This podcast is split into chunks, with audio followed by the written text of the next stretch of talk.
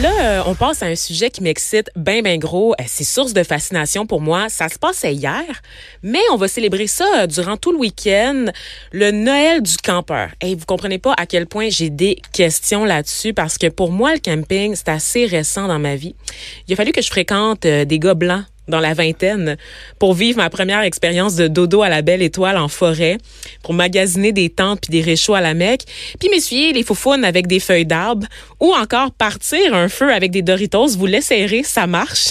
Donc vraiment pour l'ethnie que je suis, j'ai jamais été vraiment dans des terrains euh, avec des Winnebago puis tout ça. Puis là, je découvre que c'est carrément une culture, hein, le camping, avec une série de traditions comme celle justement du Noël des campeurs, qui va être célébrée un peu partout au Québec durant ce week-end. Ça se passe maintenant et ça va donner des occasions à du monde de faire le party, à bien du monde. Et là, moi, je vous emmène du côté de Sherbrooke où il y a une initiative qui a retenu mon attention. C'est une chasse au lutin qui est organisée pour les enfants pour célébrer le Noël du campeur. C'est qui qui organise ça? C'est l'organisme Timus d'Ambrousse, euh, qui dans la section de l'Estrie, évidemment, puisqu'on est à Sherbrooke. Et je reçois Angélie Belle-Rose Langlois, qui est coordonnatrice de cet organisme, pour nous parler de l'événement puis démystifier un peu ce que c'est le Noël du campeur. Donc, euh, Angélie, bonjour. Bonjour. Ça va bien? Oui, ça va très bien. Merci euh, de vous intéresser à notre organisme et à notre activité. Ben, ça fait plaisir. Ben, justement, parlons-en un peu de votre organisme. Timous d'Ambrousse, qu'est-ce que ça fait, cette affaire-là? J'adore le nom, ben, j'adore. oui, c'est un beau nom, puis euh, ça retient l'attention, puis souvent aussi, ça fait euh, sourire ou rire un peu les gens. Là. je pense que c'est un nom assez efficace. En fait, Timos d'Ambrousse, c'est un organisme à but non lucratif qui a vu le jour euh, en 2018, donc c'est quand même assez récent. C'est euh, Joanie Saint-Pierre de Lac-Beauport qui a mis l'entreprise sur pied. Euh, Lac-Beauport, c'est dans, le coin de Québec. Et elle, elle était guide d'aventure. Donc, elle avait l'habitude de, de, partir, faire des randonnées, découvrir le monde. Et puis, elle a eu deux enfants, qui ça aussi, en soi, est une grande aventure. Mais elle s'est rendue compte que ça compliquait un peu les choses quand on décide d'aller à l'extérieur. Et euh, là, ben, elle, elle voulait continuer d'avoir son, son mode de vie euh, actif, de plein air et tout ça. Donc, elle a commencé un, un, blog où elle donnait des conseils aux parents sur comment continuer, dans le fond, à cultiver cet esprit d'aventure, même quand on a des enfants.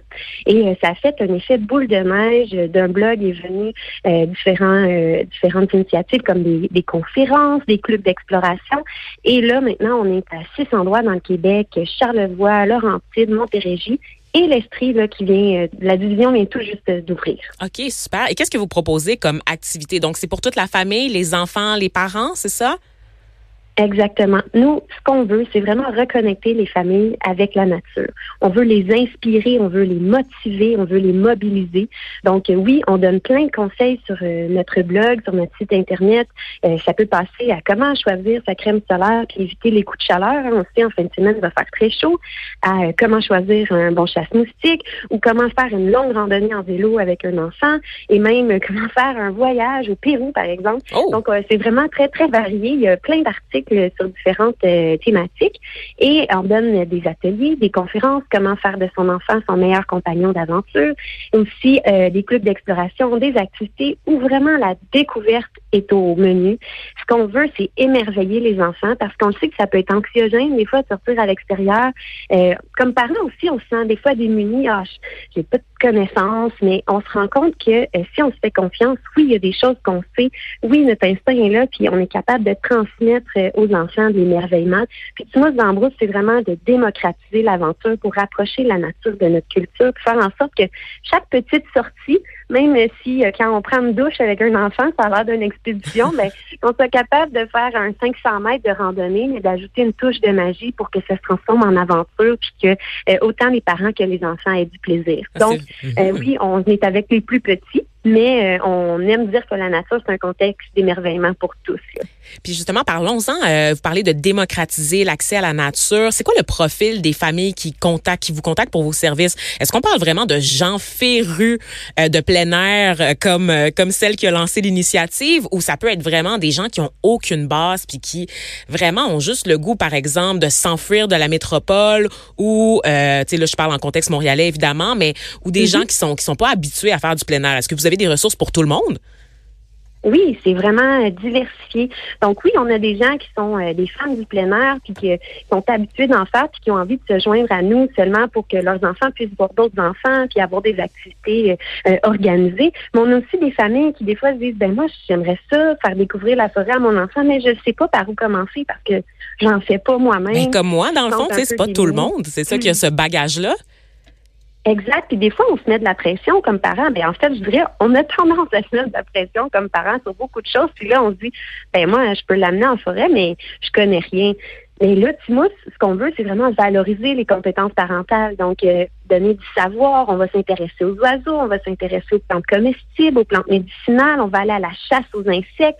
Ça peut être juste de trouver des salamandres en dessous de, des troncs d'arbres, mais souvent, on se rend compte que quand on était jeune, puis qu'on a joué dehors, on en a fait des découvertes, puis il y en a des choses qu'on sait. On n'a pas besoin d'une méprise en écologie pour amener son enfant à s'intéresser à ce qui l'entoure, puis prendre le temps d'observer, puis de s'émerveiller. Mm-hmm. Et euh, dans votre, euh, dans votre, dans le cadre de vos événements, de vos activités, vous organisez, c'est ça, cette fameuse chasse aux lutins dans une forêt. Donc, décrivez-moi un peu qu'est-ce qui se passe, à quoi on peut s'attendre pour cet événement. Donc, une petite mise en contexte là, pour nous présenter tout ça. Bien sûr.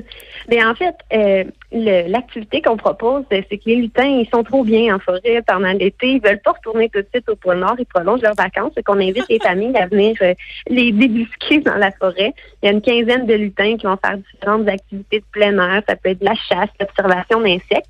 Euh, c'est une courte randonnée. C'est environ 900 mètres. Puis c'est un chemin très accessible. Donc les gens en poussette, en mobilité réduite peuvent faire la randonnée. Ah, les poussettes aussi. Ça, c'est cool. Oui. On essaie souvent avec Timos que justement ça soit euh, accessible pour les parents qui ont des enfants entre 0 et 5 ans. Puis s'ils en ont des plus vieux, c'est parfait aussi. Mais donc, euh, ça peut être en porte-bébé. Et puis là, dans le contexte de cette activité-là, là, en poussette, il n'y a pas de problème. Et puis, c'est une randonnée libre. Donc, euh, quand les gens arrivent sur place, on est là, on les accueille. ils peuvent y aller à leur rythme. Ils peuvent prendre des photos des lutins. Puis quand la randonnée est terminée, ben là, on a des biscuits du Père Noël que oh les enfants vont pouvoir manger.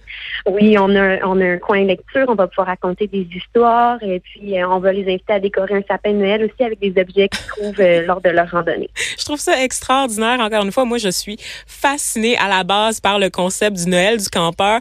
Est-ce que, en quelques mots, vous pouvez m'expliquer d'où ça vient, ça? Peut-être que vous êtes plus familière que moi avec ce concept-là de fêter Noël en plein mois de juillet. Je, sais que vous n'êtes pas une experte en la matière, là, qui l'est vraiment, mais c'est quoi, là, pour quelqu'un comme moi qui, qui a aucune idée? Mais je pense que ça passe du fait que les gens qui aiment beaucoup le camping puis qui en vivent pendant toute la période estivale euh, ont besoin de créer une espèce de... Ben souvent, il y a une communauté qui se crée, puis avec les communautés, il y a aussi des rassemblements. Puis il n'y a pas un meilleur rassemblement, je pense, que, que Noël, où hmm. tout le monde est content, où on, fait de la bonne nourriture. Tu sais, c'est vraiment une fête de communauté, de communion. Tout le monde est ensemble, on partage des beaux moments. Fait que c'est, je trouve ça tout à fait normal qu'on ait tenté de reproduire ça en été aussi pendant les vacances. Puis nous, ça nous a attirés parce qu'on s'est dit, waouh, tu sais, c'est un événement rassembleur. Puis Noël, bon, euh, oui, on commence cette année en janvier, on veut plus l'entendre parler, mais là, euh, l'été, c'est le fun d'avoir un petit clin d'œil, se, se, ramener dans cet esprit magique-là. Puis pour faire connaître Timos aussi, on se disait, quoi de mieux dans une randonnée qu'amener une touche de magie, une touche de hmm. ludique, ce qu'on fait toujours. Euh, fait que la thématique du Noël du campeur, pour nous, était vraiment appropriée. Moi, je rêve de l'hiver parce que la canicule, ça me décourage. Donc, de repenser à la froidure qui s'en revient, qui dans quelques dans quelques mois déjà, je capote, j'ai déjà hâte. Euh, dites-moi, euh, on, bon, on fête on fête euh, Noël et tout ça.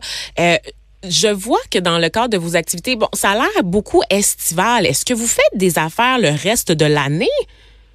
Bien sûr. Ah oui, hein? Euh, oui, j'ai mentionné les clubs d'exploration. Mm les clubs d'exploration, là, à Sherbrooke, c'est tout nouveau, là, donc je vais me baser plus sur ce qui a été fait euh, dans les divisions qui sont déjà sur pied, mais euh, il y a un club d'exploration au printemps. Hein. Le printemps, c'est il y a plein de découvertes à faire qui sortent de terre et tout ça. Puis il y, a, des clubs d'exploration à l'automne. Le temps des couleurs, c'est tellement le fun d'aller se promener en nature. La senteur de la forêt, on aime ça en profiter. Puis l'hiver, euh, l'année passée, ils ont fait un camping d'hiver. Donc là, les familles pouvaient être initiées puis venaient vraiment camper dans des conditions euh, hivernales, voir c'est quoi les défis et tout ça. Mais euh, c'était vraiment à portée de... C'était très facile. on avait des abris intérieurs. Donc, si ça se passait un peu moins bien pour une famille, ils pouvaient rentrer à l'intérieur pour le reste de la nuit. ils ont fait des feux avec des guimauves ah, tout ça. Donc, ils ont vraiment créé un, super événement. Là. Puis c'est ça, c'est vraiment d'amener les familles à se faire confiance puis à retrouver aussi le plaisir d'être dehors, peu importe la saison. Parce que c'est vrai que l'hiver, on, est, on a tendance à s'enfermer à l'intérieur, ben mais il y en a des sports, il y en a des activités. Puis c'est juste de se donner des trucs pour... Euh, pour apprécier ces moments-là. Mais c'est parce qu'on a l'impression aussi que ça coûte cher, hein, faire des activités. C'est pas toutes les familles qui sont en mesure d'envoyer leurs enfants, par exemple, dans des camps de jour ou faire des grosses activités, par exemple, du traîneau à chien l'hiver, tu sais. Donc, on a l'impression parfois que ça peut être un frein euh, à l'accès, justement, à la, à la nature. Est-ce que vous, vos initiatives en termes de coûts, de tarifs, à quoi est-ce qu'on peut s'attendre? Ben, la plupart du temps, euh, c'est très abordable. On a des super partenaires aussi euh, avec Timous Bambrousse. Donc, mhm. euh, il y a parfois des activités que grâce à nos partenaires financiers, les familles peuvent accéder gratuitement. Puis ça, on essaie aussi dans nos apprentissages de montrer aux parents que c'est pas nécessaire de faire 30 km de voiture pour aller dans une forêt vierge, pour se reconnecter avec la nature, pour profiter du moment présent, pour créer l'émerveillement. On peut aller au parc à côté de chez nous. On peut aller dans un petit boisé. Puis c'est un peu ça aussi. On veut, on peut faire découvrir des beaux espaces parce qu'il y en a des magnifiques établissements de plein air au Québec, mais on veut aussi leur montrer qu'ils peuvent au quotidien amener cet émerveillement-là puis recréer des petites aventures dans, dans leur environnement immédiat. C'est ça. Et dans le fond, dans le cadre de vos activités dans l'organisme, vous avez, euh, il y a un concept que vous défendez et moi, c'était la première fois que j'en entendais parler. Vous parlez de contrer le déficit nature. Dans le fond, c'est un peu le résumé de la conversation qu'on vient d'avoir, mais qu'est-ce que c'est concrètement le déficit nature parce que apparemment qu'il y a des études qui se font là-dessus. Vous-même, vous avez fait une maîtrise sur le sujet. Donc, qu'est-ce que ça mange en hiver, le déficit nature? En été? oui, le déficit nature, c'est la traduction de Nature Deficit Disorder. En fait, c'est Richard Louvre qui, euh, qui a amené ce terme-là euh, un peu plus à la conscience publique en 2005 avec son livre Last Child in the Woods. Puis, euh, au Québec, on a commencé à en parler, surtout avec l'œuvre de François Cardinal, le livre Perdu sur la nature. c'est en 2010 que ça a été paru. Et puis là, c'est comme un peu un signal d'alarme pour dire, écoutez, en quelques générations seulement, le temps qu'on passe à extérieur s'est mis drastiquement à disparaître. Euh, autant nos parents, grands-parents étaient toujours dehors, autant pour se déplacer que pour leurs activités. Euh, je sais pas pour vous, mais moi, ma mère, elle me disait, bon, mais moi, quand j'étais jeune, on m'envoyait dehors, puis ma, mère me disait, je veux pas te voir avant 5 heures. Mais il y a toujours les histoires de grand-mère puis de grand-père qui devaient marcher 12 kilomètres pour aller à l'école. Exact.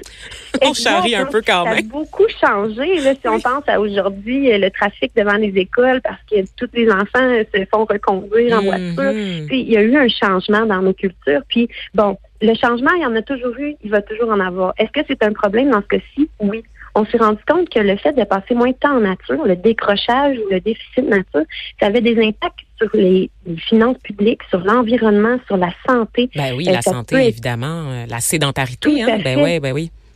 Exactement, c'est lié euh, à l'obésité, c'est lié à l'hyperactivité. Euh, donc vraiment, il y a des impacts. Puis on, a commencé à s'intéresser à ça. Puis là, il y a une foison d'études qui amènent euh, des nouvelles données et on, on démontre que l'inverse, de se connecter avec la nature a des impacts mesurables sur l'hormone du stress, sur notre capacité de se concentrer, sur notre notre bonheur aussi. Les gens qui vont dehors, qui passent du temps en nature, ne serait-ce que 10 minutes par jour, se sentent plus heureux, se sentent ont, une meilleure vitalité, c'est mieux pour euh, l'activité physique. Donc, on a commencé à à observer ce phénomène-là et à se rendre compte à quel point c'est important. Et de plus en plus dans les écoles aussi, on a des professeurs, des directeurs qui, à bout de bras, vont amener des projets dans les écoles pour reconnecter les enfants, enseigner à l'extérieur. Moi, je trouve ça fascinant ce qui se fait euh, au Québec et ailleurs dans le monde. Là. Puis, euh, ben, Timo c'est justement une des choses qu'on veut ramener, mais on veut le mm. ramener au sein des familles pour que les parents eux-mêmes se sentent aptes à, refaire ce, changement-là dans leur culture. Ça donne le goût de vous entendre parler. Là, j'ai le goût de, de prendre mon permis de conduire, de me louer un char puis de partir en immédiatement. Ce sera tout. C'est le, tout le temps qu'on avait. Merci énormément, Angélie Belle-Rose Langlois. Je rappelle, vous êtes coordonnatrice de Timous dans la brousse. Euh, Timous dans brousse, pardon. Il n'y a pas de là, donc c'est vraiment euh, à bonne franquette. Timous, dans, brousse, division Estrie. Donc, merci encore une fois. Et pour les gens qui auraient des questions sur les activités de Timous dans brousse, on peut visiter le site web. Pouvez-vous nous le rappeler rapidement? Oui, timousdambrousse.com. Voilà, c'est très simple. Notre calendrier. Merci beaucoup encore une fois. Bonne journée à vous et bonne fin de semaine. Bon Noël du campeur. Ho, ho, ho. Au plaisir.